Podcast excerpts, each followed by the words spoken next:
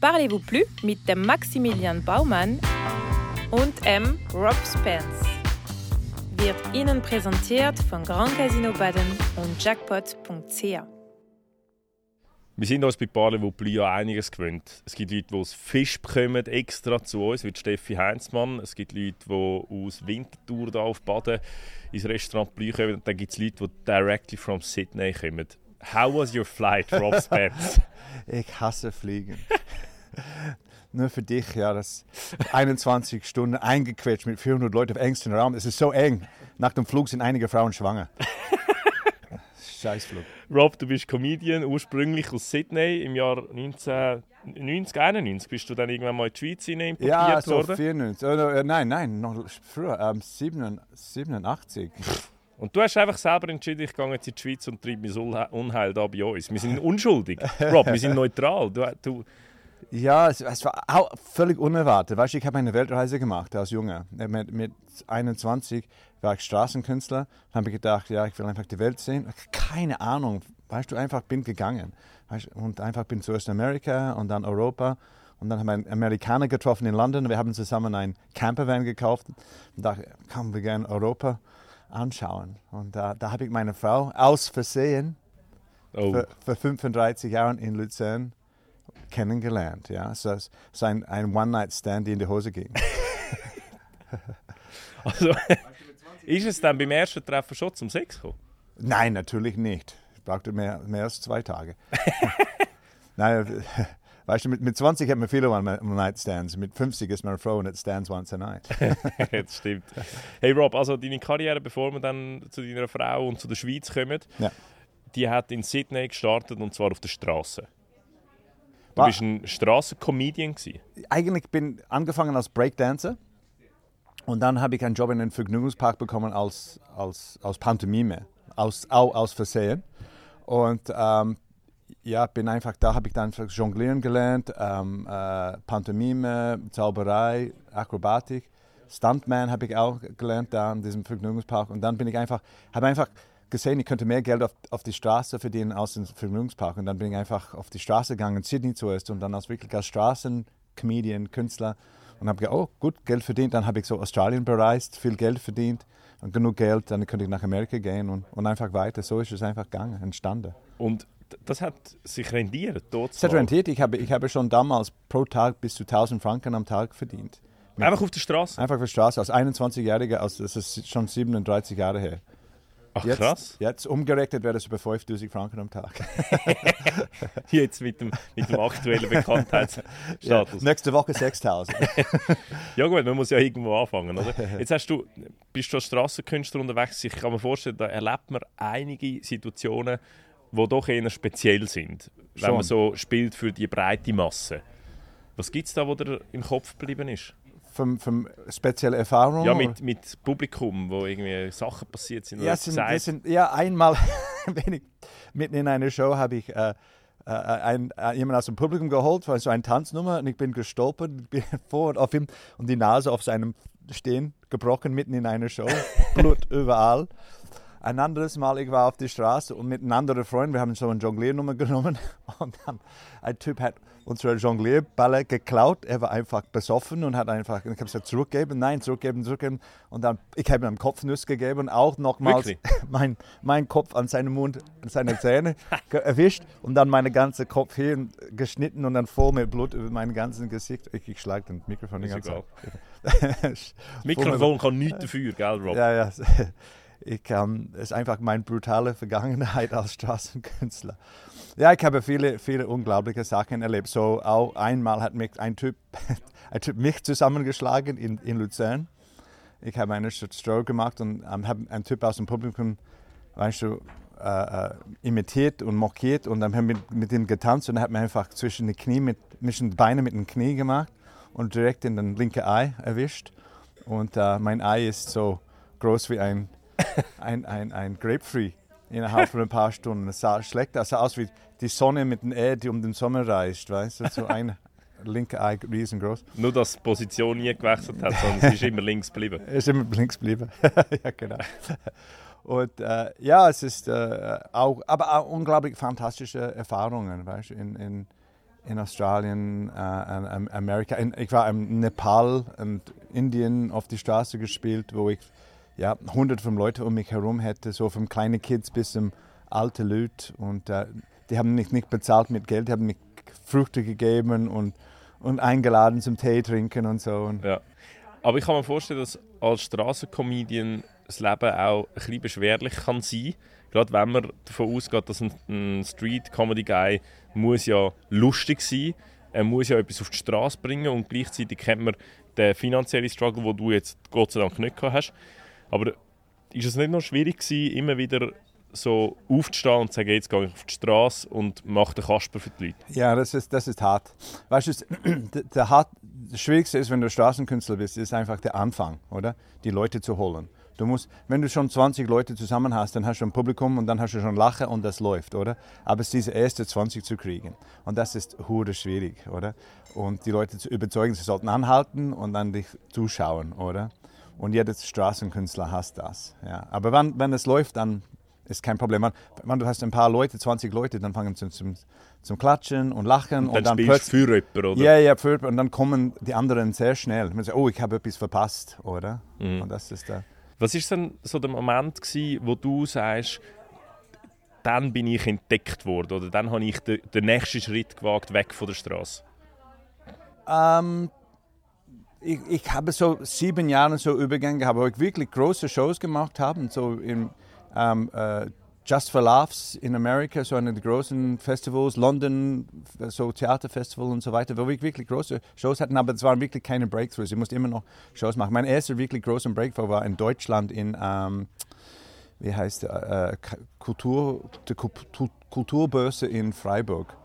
Und da habe ich uh, auf einmal so etwa 100 120 Theatershows verkauft. Ich habe so ein, so waren Theaterveranstalter aus ganz Deutschland sind gekommen und dann bumm. Also wie Scouts eigentlich. Hä? Scouts, ja, ja, ja, ja. Die waren Veranstalter von kleinen Theatern und die haben die will ich, die will ich, oder? Und das war für mich bumm. Aber du hast auf Englisch gespielt dort? Hä? Du hast auf Englisch gespielt, weil nein, Deutsch hast du noch nicht können, nein, oder? Ich habe es schon auf, auf, Deutsch gespielt, ja. Wieso hast du so, so gut Deutsch? Oder wie nein, kannst, damals so habe ich nicht so gut Deutsch können. Aber, weißt, wie, aber wie spielt man eine Show auf Deutsch. Ich weiß, du spielst Shows auf Französisch, Italienisch, Englisch, Deutsch. Völlig crazy. Aber wie, wie macht man das auf Deutsch in Deutschland?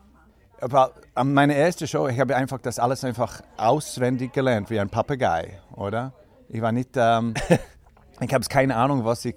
Meine Frau hat mir einfach den Text übersetzt, eins zu eins, oder? Und das habe ich so eins zu eins gelernt und bin einfach auf, auf die Bühne gegangen und das gebracht, oder? Und da äh, hat es funktioniert. Und, äh, und dann danach ist es einfach Lernen, oder? Ich habe einfach Text auswendig gelernt. Meine Frau hat mich dann trainiert und geholfen und äh, ja, es war immer ein, ein weißt du, ab, ab meiner ersten Show habe ich ziemlich alles äh, selbst geschrieben, aber meine Frau hat dann alles übersetzt und alles geholfen und danach haben wir alles zusammen gemacht, weißt du. So sie hat einfach auch geschrieben in einer Art und Weise, die ich das gut bringen könnte. Aber was wäre passiert, wenn du aus dem Skript rausgefallen wärst? Das ist, ja das, das, ist, schon öfters passiert. Und da habe ich immer so ein paar Backup-Gags, die ich immer so. Ich, das ist mir auch gestern passiert in, in einer Show. Ich habe einfach diese Backup-Gags, ich springe einfach da rein und äh, improvisiere noch und dann komme ich wieder zurück in meinen Text hinein. Jetzt bist du in die Schweiz gekommen, eben hast deine Frau da in Luzern kennengelernt und hast gesagt, ich bleibe da. Nein. Nein, nein, das war nie der Fall. Nein, ich habe meine Frau kennengelernt, wir sind einfach hin und her paar Jahren. Dann, dann ist es abgegangen in Deutschland und dann haben wir auch, ähm, waren wir in Amerika für ein paar Jahre in Hollywood, versuchten unser Glück da. Hat nicht funktioniert wegen äh, Problemen mit dem Visa und Green Card etc.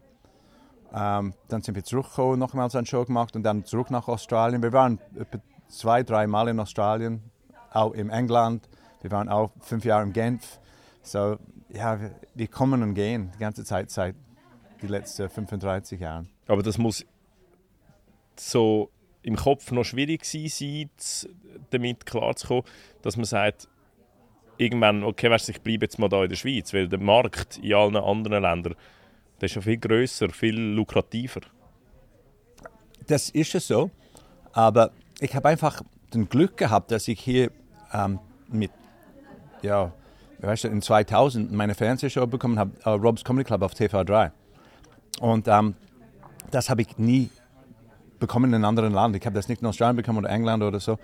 Und das hat mir einfach unglaublich viel geholfen, so einen, einen Namen zu machen, wo die Leute wirklich kommen, um meine Shows, Live-Shows zu sehen, oder? Mhm. Und deswegen bin ich eigentlich immer noch hier, oder? Das ist sehr schwierig zu ähm, emulieren, ist das richtige Wort, zu, zu kopieren. Um, ja, in ein anderes Land rein, dass du weißt, dort gleich Fame hast. So. Genau, genau, weil, weil ich habe hier, es, es, es, ist, es ist hier eigentlich ziemlich schnell gekommen in der Schweiz. Ich habe nur ein paar Shows gemacht. Eigentlich Sandra Studer hat mich gesehen bei einem Festival und gesagt, der will ich für eine Comedy-Sendung ähm, beim Schweizer Fernsehen, so äh, Taquito heißt es damals.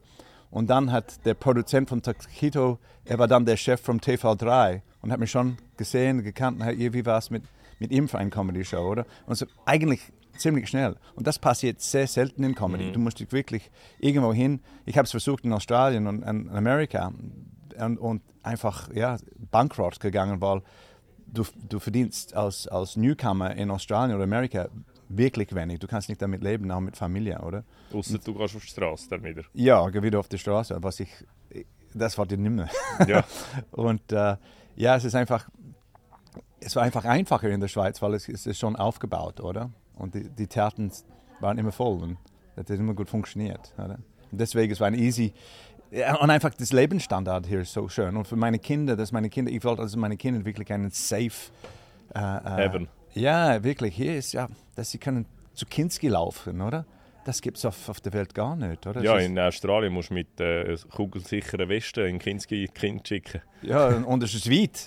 ja, ja Neapel, ja. die laufen dann stundenlang, bis sie endlich mal am Kinski sind. Das ist, das ist hart. Ja, also in der Schweiz haben wir es dort schon gut. Nein, es ist, es ist so eine Lebensqualität, ein Lebensstandard, was es, es hat Gegenteile in der Schweiz. Es ist nicht so ein großer Markt, aber man verdient gut im Vergleich zu anderen Ländern. Ticketpreis ist doppelt so hoch wie in anderen Ländern. So ähm, Steuern sind halb so viel. So, eigentlich du, du arbeitest viel weniger und verdienst viel mehr.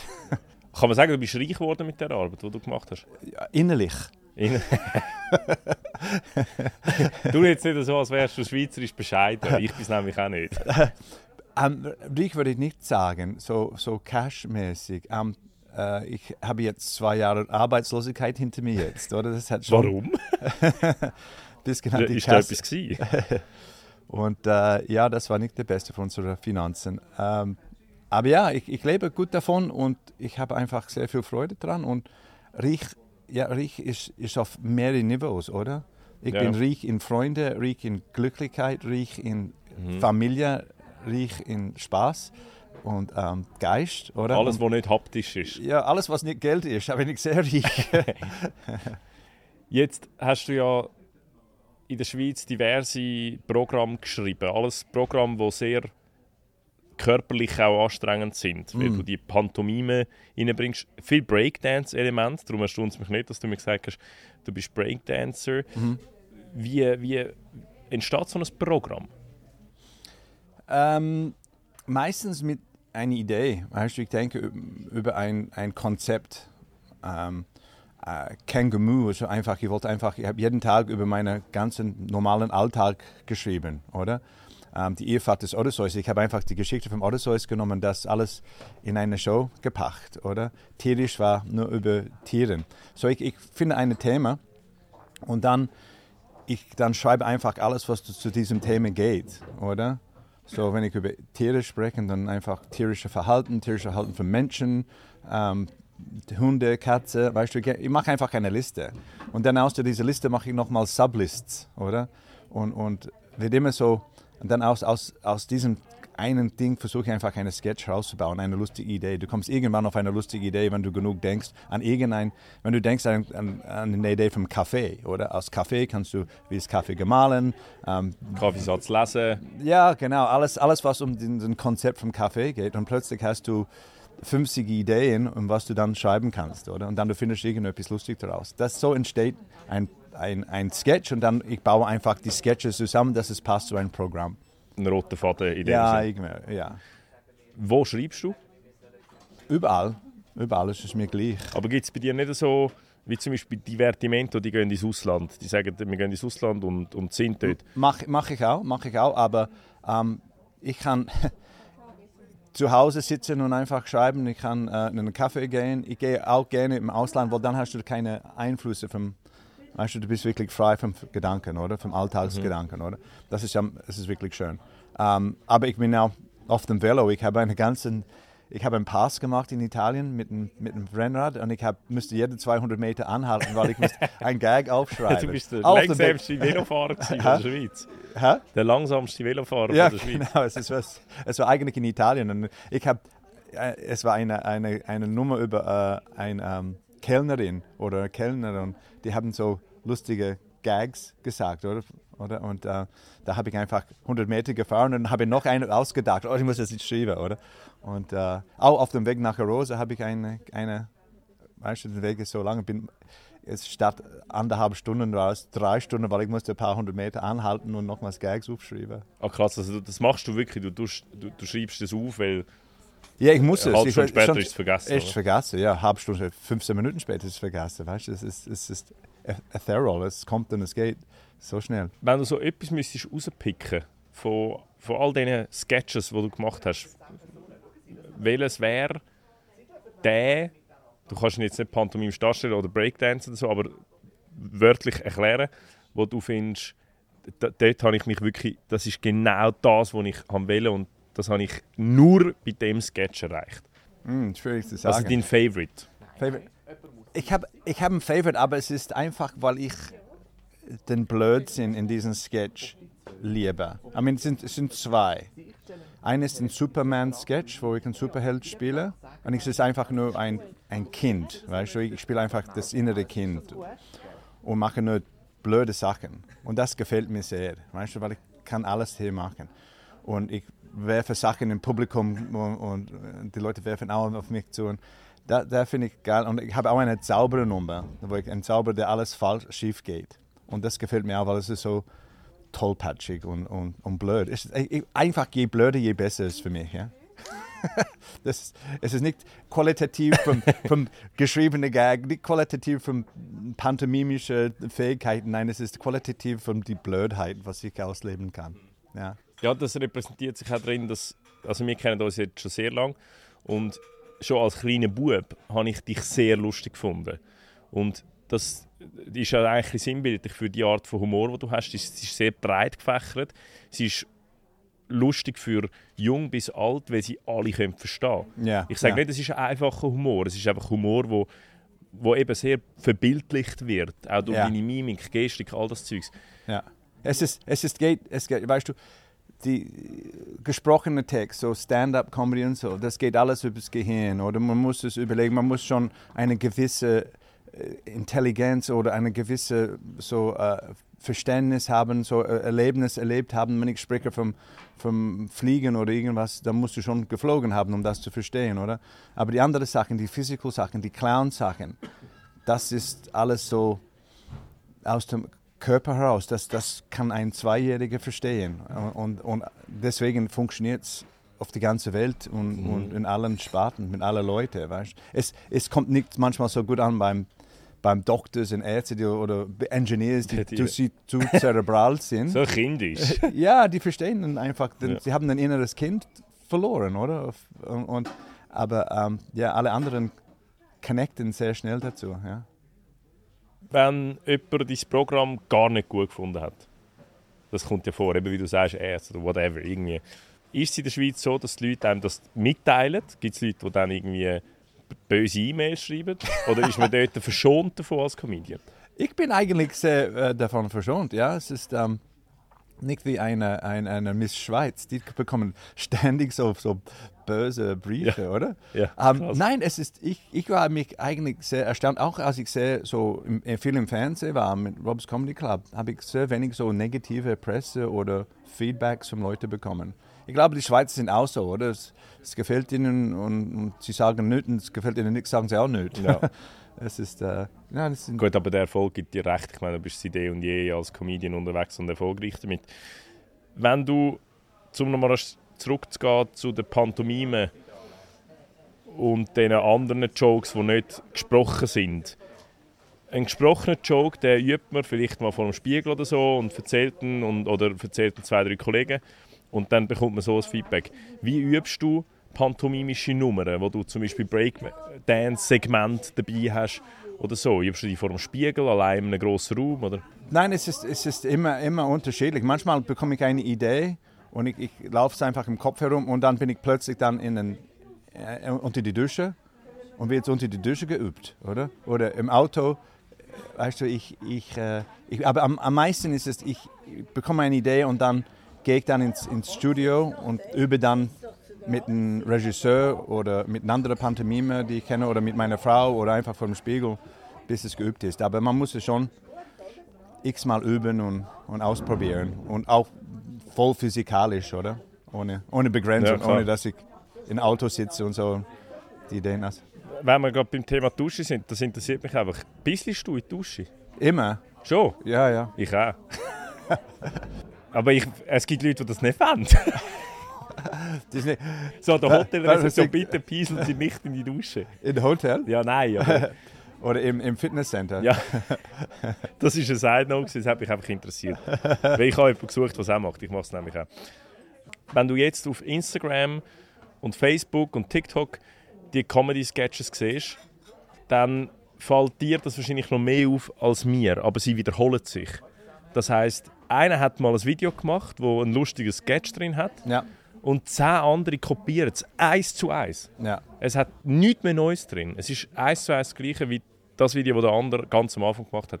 Inwiefern hast du das Gefühl, macht das auch ein bisschen die Comedy-Szene kaputt, dass man so schnell so viel Inhalt kann konsumieren kann und sie auch einfach kann kopieren und jeder ist fängst ein Comedian? Ich weiß es nicht. Ich, weiß, ich habe wirklich auch keine Ahnung, ob das.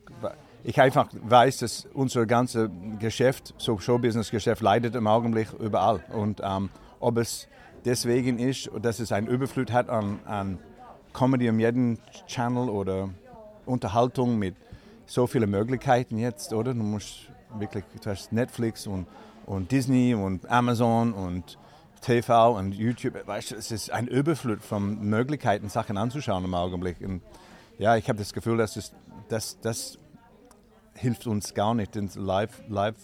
Aber es kommt immer wieder zurück, oder? Wir, wir waren einfach auf einem Höhepunkt vor der Pandemie, von wirklich so super Zuschauerquoten überall und dann, und jetzt sind wir auf 50 Prozent. Kommt 60. wieder zurück langsam. Ja, aber es kommt, es kommt wieder langsam zurück, aber es dauert ein bisschen, ja. Aber es ist ein Bedürfnis, live zu sehen. Es ist ist eine ganz andere Sache als, rauszugehen. als, ja. als ja, als rauszugehen und mit anderen Leuten zusammen, weißt du, Comedy für ein Fernsehen oder ein, ein, auf ein Ding zu schauen, schon lustig, aber es ist nicht das Gleiche, mit, wie in, mit Leuten zu sitzen, Mhm.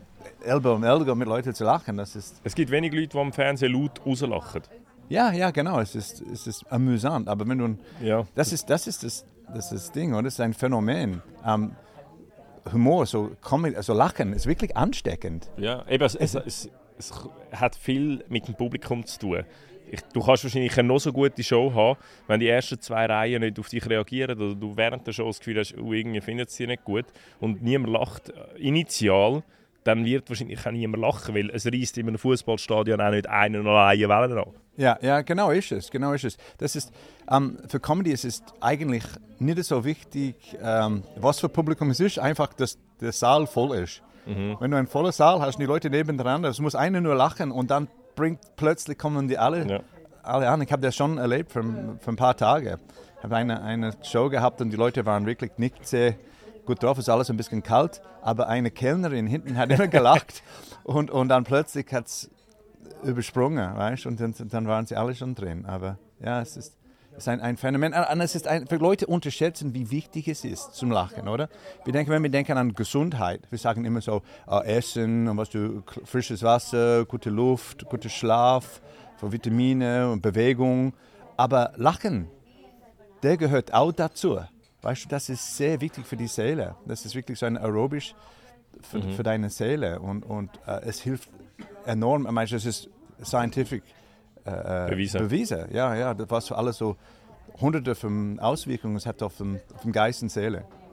Man hört immer wieder von Musikern, die im Moment fast keine Tickets verkaufen und darum ganze Tourneen absagen. Ja, habe ich auch davon gehört, ja. Merkst du gar nichts von dem? Also Oh, ist es oh, noch nie schon. so gewesen, dass du das Gefühl hast, hey, uh, Nein, es ist, wir haben, ich merke schon, ja, wir ähm, müssen am Augenblick die ganze Tournee auch nur eine Show absagen, weil wir nicht genug Tickets verkauft haben, aber ähm, sonst wir waren schon okay, okay überall, keine, keine großen Verluste, aber keine großen Profits auch. Ja. Das, das ist ein bisschen ein Ding. Wir haben, ja, wir, wir sind sehr glücklich, wenn wir Break-Evens erreichen im Augenblick, ja. oder? Und ähm, ja, das ist nicht gut für die äh, Bankkonto, auch wenn man... Tun ihr, tun ihr selber organisieren? Viele, ja. Oder läuft es über Theater? Weil das ist ja ein finanziell massiver Unterschied. Du kannst viel mehr verdienen, wenn du es selber machst, aber das Risiko ist auch bei dir. Genau, so ist es. Und, und das ist der Augenblick, wo wir ein bisschen ähm, sitzen, oder?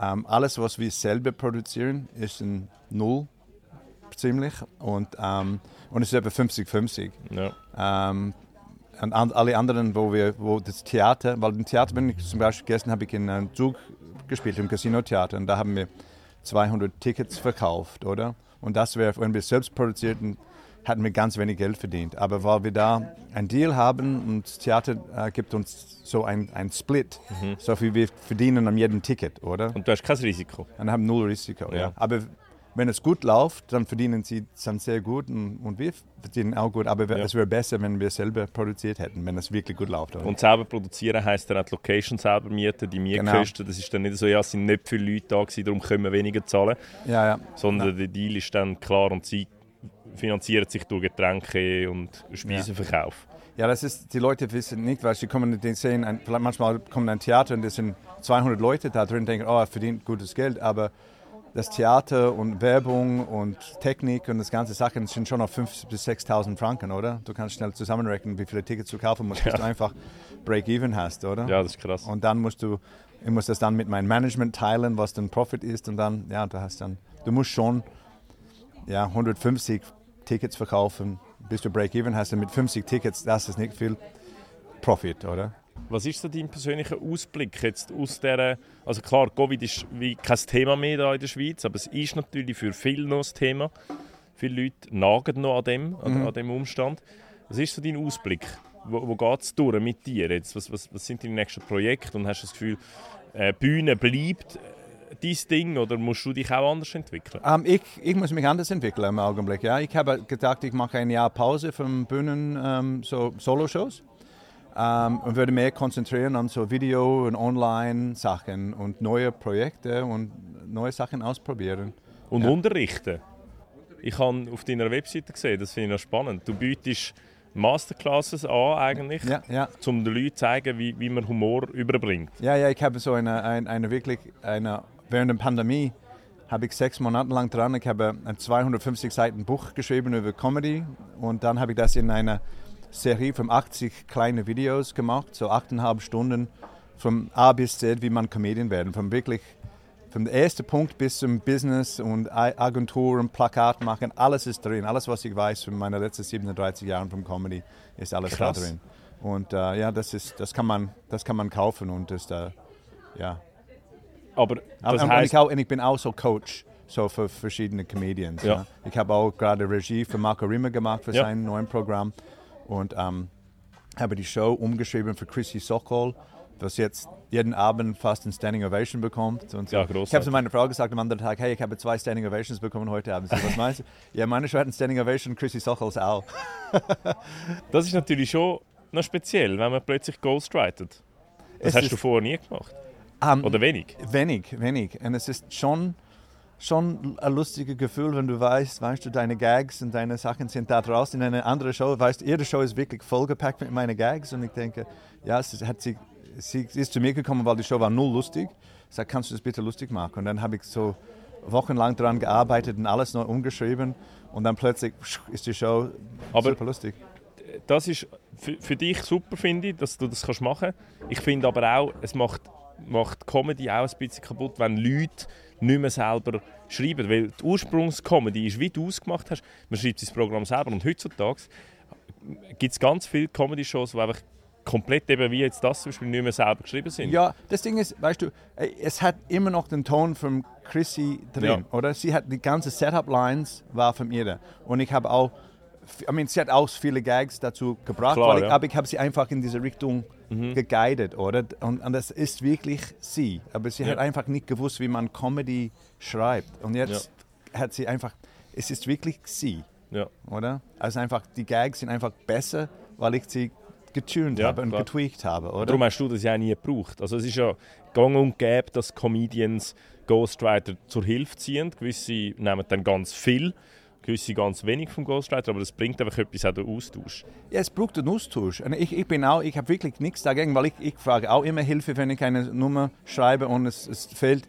Weißt du, bei meinem letzten Programm, ich habe so zehn völlig verschiedene Sketches gehabt und ich habe für jeden Sketch eine andere Comedian gefragt, kannst du mir mit diesem Sketch helfen? Ah, wirklich? Ja, ja. Und ein, mit dem Italiener habe ich Sergio Sedella gefragt, das ist Italiener. Für den Ja. Schweizer so, ähm, äh, Kellnerin, da habe ich Marco Rimmer gefragt, weil er ist sehr lustig mit so, Ja. so Sprüche und so. so. Ähm, für die Zaubernummer habe ich Michel Gammenthaler gefragt. Weißt du, ich habe eine andere Clown-Nummer, habe ich diese, ein, ein Clown. Die Ja, weißt du, einfach, einfach Feedback so, so viel. Und mein letztes Programm war wirklich Hammer, ein, ein, wegen dieser Kollaboration, oder? Und das ist die Leute eigentlich, das Ding ist, es ist die Leute scheißegal, wenn sie im Publikum sitzen, wer es geschrieben hat. Sie, sie wollen einfach lachen, Ja. oder? Und du wirst als Comedian, du wirst einfach die Leute zum Lachen bringen, oder? Und ein, Das ist eben schwierig. ein, ja. ein Qualitätsprodukt ist, ist das Wichtigste, oder? Mhm. Auch Divertimento, die arbeiten mit Autoren und so zusammen und einfach, dass es wirklich das Endprodukt wirklich sitzt. Und es ja, ist, ihr Job ist dann zu präsentieren, oder? das ist so. Wir, wir, wir, die, es gibt ein bisschen ein Ding, oh, wer hat das geschrieben oder der hat das geklaut oder so.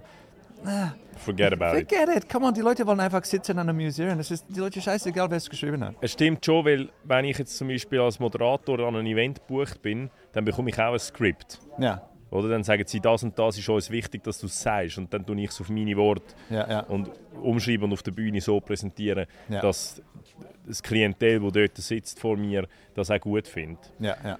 Nochmal schnell zu der Buchgeschichte.